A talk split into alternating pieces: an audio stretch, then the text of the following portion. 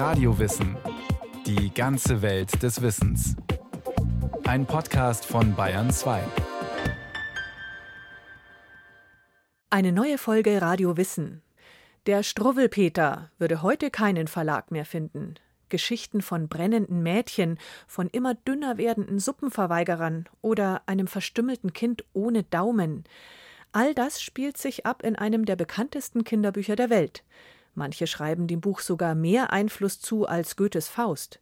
Dabei entstand der Struwwelpeter fast zufällig. Eine Sendung von Marleen Fercher.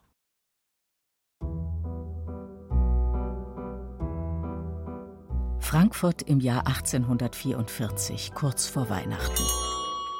Der junge Familienvater Heinrich Hoffmann betritt einen Laden auf der Suche nach einem Geschenk für seinen dreijährigen Sohn. Ein Bilderbuch soll es sein. Aber alles, was ihm vorgelegt wird, sind Abbildungen von starren Dingen. Ein Tisch hier, Stühle da, eine Tasse, ein Bett.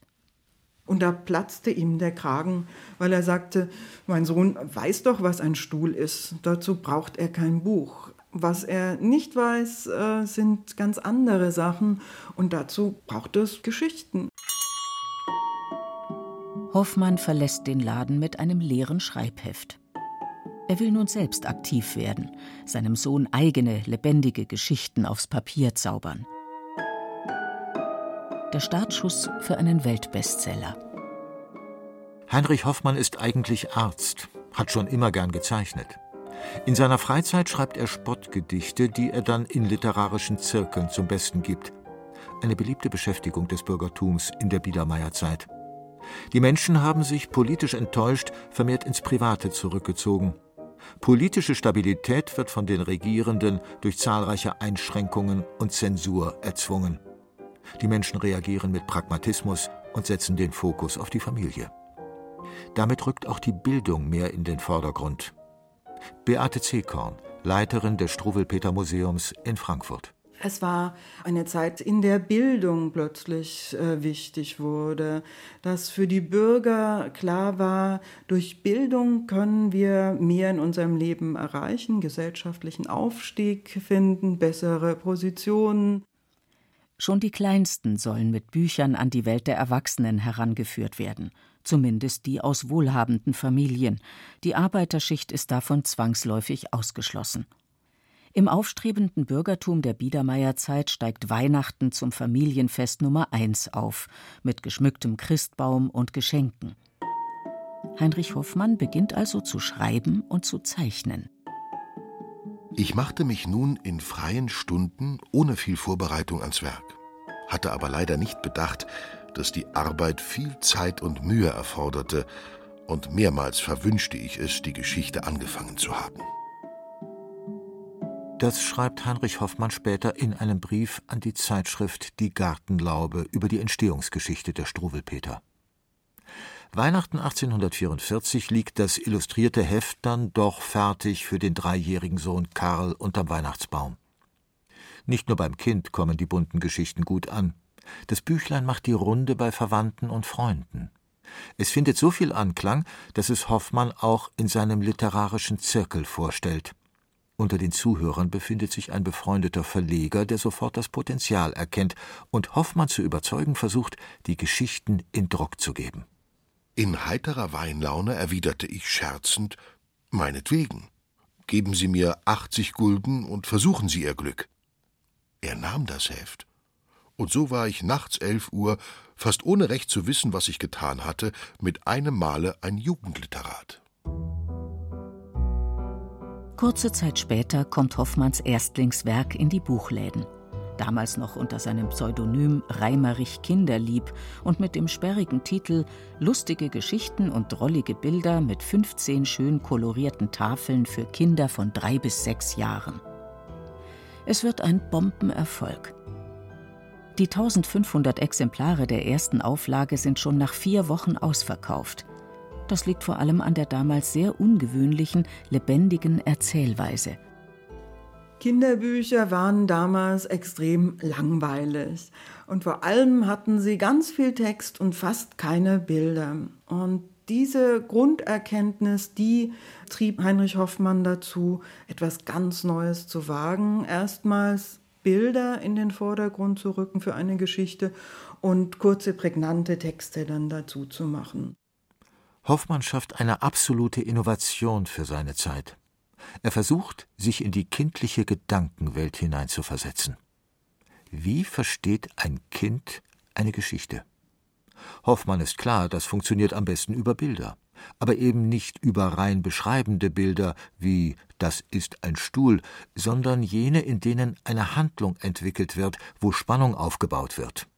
Denkt man zum Beispiel an den Schneider, der ins Zimmer stürmt, um dem kleinen Konrad seine Daumen abzuschneiden.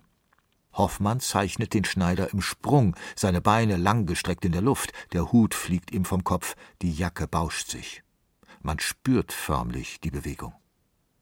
Es sieht wie das Standbild eines Films aus. Und damit eröffnet Hoffmann ganz neue Bildwelten. Und es ist immer wieder die Übertreibung, mit der er da arbeitet. Also ganz wie heutige Comiczeichner, Cartoonzeichner setzt er drauf, dass man ganz stark übertreiben muss, damit es lustig wird. Sein Zeichenstil orientiert sich an einem damals ungemein populären Bildmedium der Erwachsenenwelt, der Karikatur. Hoffmann lernt das satirische Zeichnen vor allem während seines Studienaufenthalts in Paris der 1830er Jahre kennen und lieben, setzt es später immer wieder in seinen Schriften und Aufzeichnungen ein. Im Struwwelpeter verleiht er seinen Figuren dadurch Dramatik und auch eine gewisse Komik. Die Texte dazu sind direkt, ohne Umschweife und teilweise sehr lautmalerisch. Zum Beispiel, wenn der Schneider mit der gigantischen Schere ins Zimmer stürmt. Bautz, da geht die Türe auf. Oder wenn Paulinchens Katzen zum Wehklagen ansetzen. Miau, mio, miau, mio, wirf's weg, sonst brennst du lichterloh. Klare Reime und eine einfache Bildsprache, das sind die Zutaten, aus denen Hoffmann diese neue Art schafft. Ein erzählendes Bilderbuch. Er lässt die Rahmenhandlungen weg und konzentriert sich wirklich auf eine Aktion. Der Suppenkasper magert sich auf nur einer Seite vom dicken Buben bis ins Grab. Genau wie das Kind werden auch die Reime mit jeder Strophe weniger. Die letzte hat gerade noch vier Zeilen. Am vierten Tage endlich gar der Kasper wie ein Fädchen war. Er wog vielleicht ein halbes Lot und war am fünften Tage tot immer stärkere Zuspitzung von einer Zeile zur nächsten. Das lässt sich an Dramatik kaum überbieten. Paulinchen geht in Flammen auf und verbrennt mit Haut und Haar. Da kommen Zappel-Philipp und Hans-Guck in die Luft, noch einigermaßen glimpflich davon. Der eine ruiniert das Familienabendessen, der andere wird aus dem Fluss gerettet, nur seine Mappe schwimmt davon. Extreme Konsequenzen wie die abgeschnittenen Daumen von Konrad bringen dem Struwelpeter auch immer wieder Kritik von Eltern und Pädagogen ein. Das Buch sei zu brutal und verbreite Angst und Schrecken. Anders als im Märchen wird am Ende oft nicht alles gut. Das Kind ist dem Unheil ausgeliefert. Die Konsequenzen für den Nichtgehorsam sind fatal und übertrieben. 130 Jahre nach Erscheinen des Struwelpeters in den 1970er Jahren, der Hochzeit der antiautoritären Erziehung, gibt es einen Aufruf junger Eltern, das traditionsreiche Kinderbuch zu verbannen und nicht weiter zu veröffentlichen. Es sei zu belehrend, einschüchternd und mit einer extremen Strafmoral ausgestattet. Man übersieht bei dieser Kritik, dass eigentlich nie Erwachsene oder ganz selten in diesem Buch strafen die Kinder. Also es ist nicht der Vater, der die Rute rausholt, sondern Heinrich Hoffmann hat das so gelöst, dass das, was das Kind falsch macht, dass das Folgen hat, die wehtun können. Beate C. Korn, die Leiterin des Struwwelpeter Museums und Kinderbuchforscherin, plädiert dafür, den Struwwelpeter als Spiegel seiner Entstehungszeit zu sehen. Heinrich Hoffmann war Allgemeinarzt in einer Großstadt zu Beginn der Industrialisierung. Er hatte tagtäglich mit den Folgen von Darmerkrankungen oder Brandwunden bei Kindern zu tun. Diese Erfahrungen fließen als Warnungen in das Buch mit hinein. Da geht es eben darum, Kinder zu bilden, tatsächlich auch, dass sie selber verstehen, selber einsehen, warum es Verbote gibt, warum es besser ist, nicht mit den Streichhölzern zu spielen zum Beispiel. Diese Streichhölzer damals waren brandgefährlich. Sie bestanden aus sehr leicht entzündlichen Phosphorverbindungen. Sogar Erwachsene hatten manchmal ihre Schwierigkeiten damit. In einer Stadt wie Frankfurt mit den eng bebauten Gassen und Winkeln konnte sich ein Feuer schnell zum Großbrand ausbreiten. Ein vorsichtiger Umgang mit Streichhölzern war also für die gesamte Stadt von Bedeutung. Aus zeitgenössischer Perspektive liest sich auch die Daumenlutscher-Geschichte ein wenig anders. Die Kindersterblichkeit Mitte des 19. Jahrhunderts war sehr hoch. Nur jedes zweite Kind erlebte seinen fünften Geburtstag. Es gab keine Kanalisation. Die Kinder spielten in den Gassen direkt neben den schmutzigen Abwässern. Es gab keine Badezimmer, kein fließend Wasser. Mediziner wie Hoffmann begriffen allmählich, dass Infektionserkrankungen viel mit hygienischen Bedingungen zu tun hatten. Für ihn als Arzt war ganz sicher dieses Daumenlutschen ganz furchtbar. Ich glaube, das ist auch der Grund, warum er da so wirklich sehr hart reingeht in der Daumenlutscher-Geschichte und wirklich zur Schere greift, weil ihm das ein Anliegen ist. Bitte Kinder, lasst den Daumen aus dem Mund denn es könnte euer Tod sein. Warnungen und Moral in Geschichten zu verpacken, war damals ein beliebtes Mittel, um zu belehren. Heinrich Hoffmann ging dabei noch einen Schritt weiter, wie er selbst in seinen Lebenserinnerungen schreibt. Das Kind lernt einfach nur durch das Auge. Und nur das, was es sieht, begreift es. Mit moralischen Vorschriften zumal weiß es gar nichts anzufangen. Die Mahnung sei reinlich, sei vorsichtig mit dem Feuerzeug und lass es liegen, sei folgsam, das alles sind leere Worte für das Kind. Aber das Abbild des Schmutzfinken, des brennenden Kleides, des verunglückten Unvorsichtigen, das Anschauen allein erklärt sich selbst und belehrt. Nicht umsonst sagt das Sprichwort, gebrannter Finger scheut das Feuer. Hoffmann wollte das Kind direkt ansprechen, unterhalten, vielleicht auch erschrecken, auf jeden Fall Emotionen auslösen – dies sei auch eine Möglichkeit zu lernen, mit Ängsten umzugehen, meint Beate Zekorn. Hoffmann sagt den Kindern, es gibt den Moment, da ist keine Mama und kein Papa bei dir und du musst dich richtig entscheiden. Und Kind, überlege gut. Und im Struffelpeter kann man so einen Moment mal ein bisschen trainieren und durchspielen. Aber wenn man Kinder das Bildmaterial für die Fantasie nicht an die Hand gibt, dann können sie nicht üben für den Ernstfall. Experten sagen, eine liebevolle Begleitung der Eltern beim Lesen des Struwwelpeters sei besonders wichtig. Erst wenn den Kindern eindeutig klar sei, das ist Fiktion, es droht mir keine Gefahr, könnten sie sich im geschützten Rahmen damit auseinandersetzen und fänden im besten Fall Spaß daran, die Geschichten durchzuspielen und sich auch einmal zu erschrecken, so wie sich oft Erwachsene ein Leben lang gerne von gruseligen, brutalen Krimis unterhalten lassen. Im Struwelpeter Museum in Frankfurt ist eine der Hauptattraktionen für die kleinen Besucher das Theaterspielen. Die Kinder dürfen sich selbst eine Geschichte aussuchen, sich verkleiden und das als Bühnenstück aufführen. Und da war eigentlich immer, wirklich immer die Daumenlutscher-Geschichte dabei. Und die Kinder haben sich gebogen vor Lachen.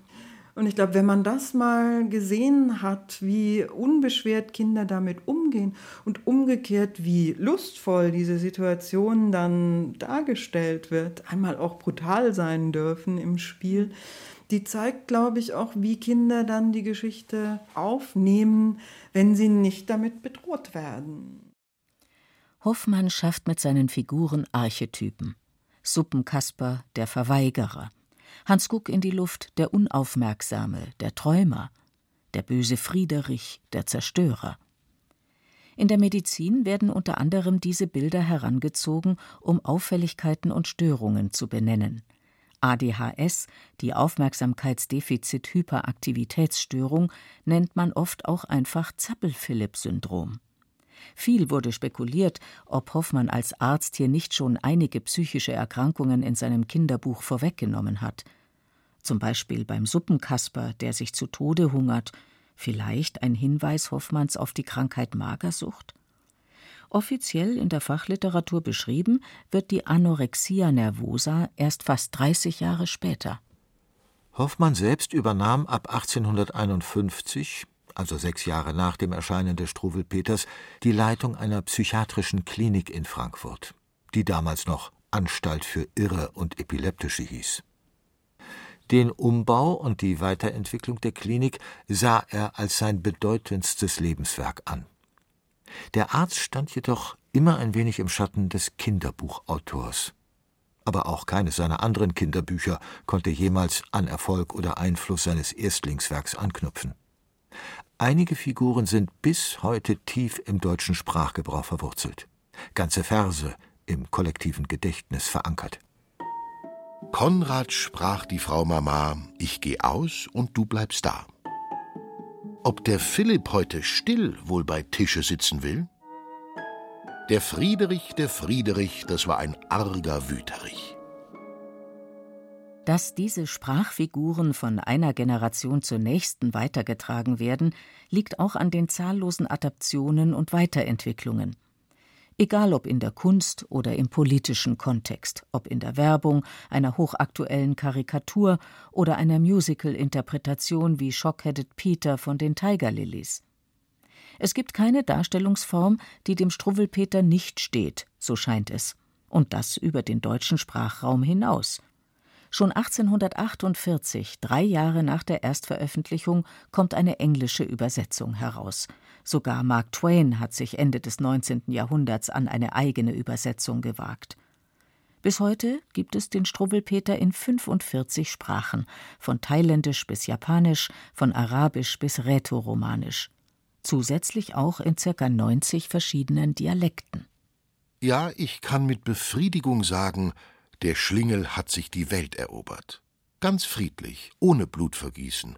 Und die bösen Buben sind weiter auf der Erde herumgekommen als ich.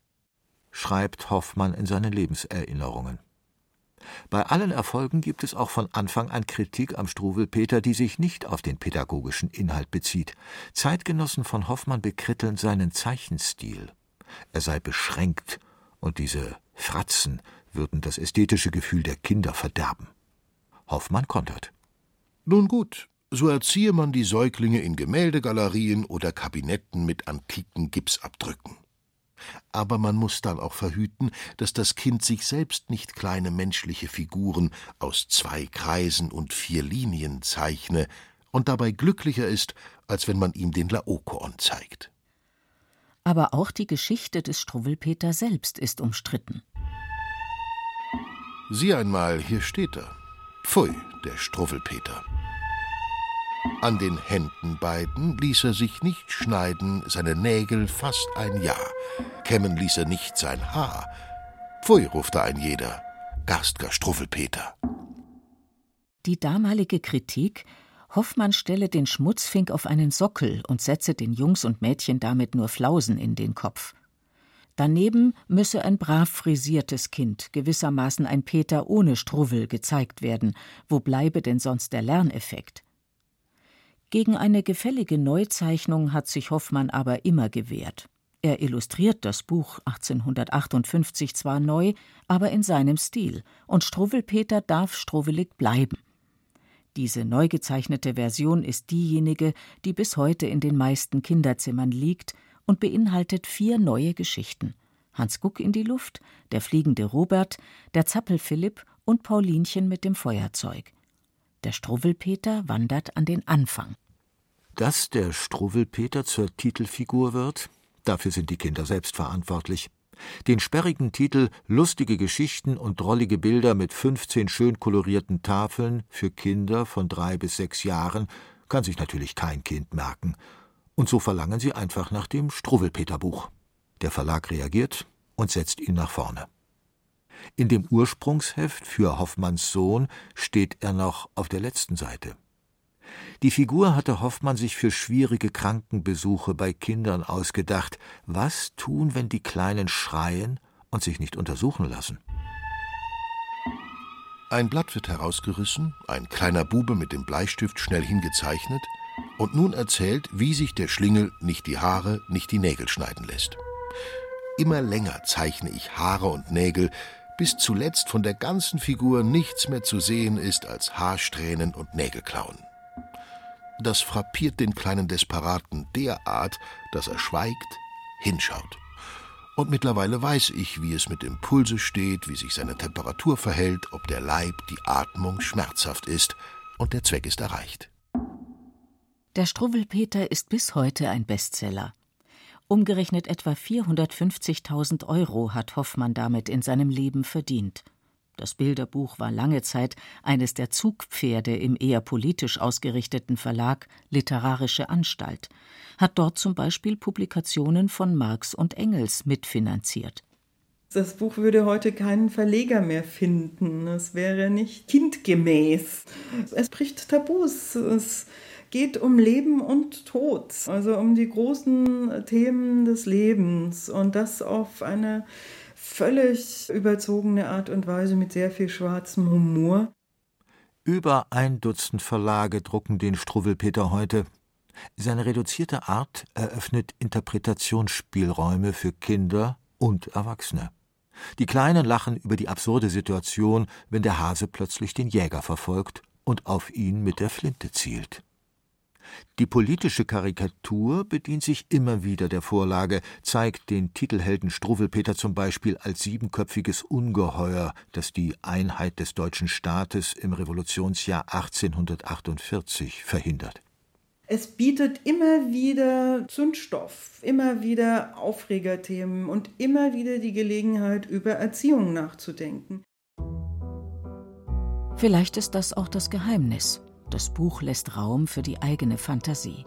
Einmal Rebell sein wie der Struwwelpeter und auf alle Konventionen pfeifen.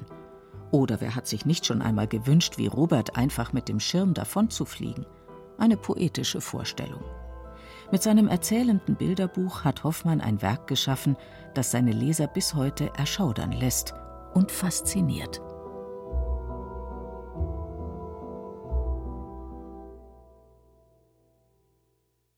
Das war Radio Wissen, ein Podcast von Bayern 2.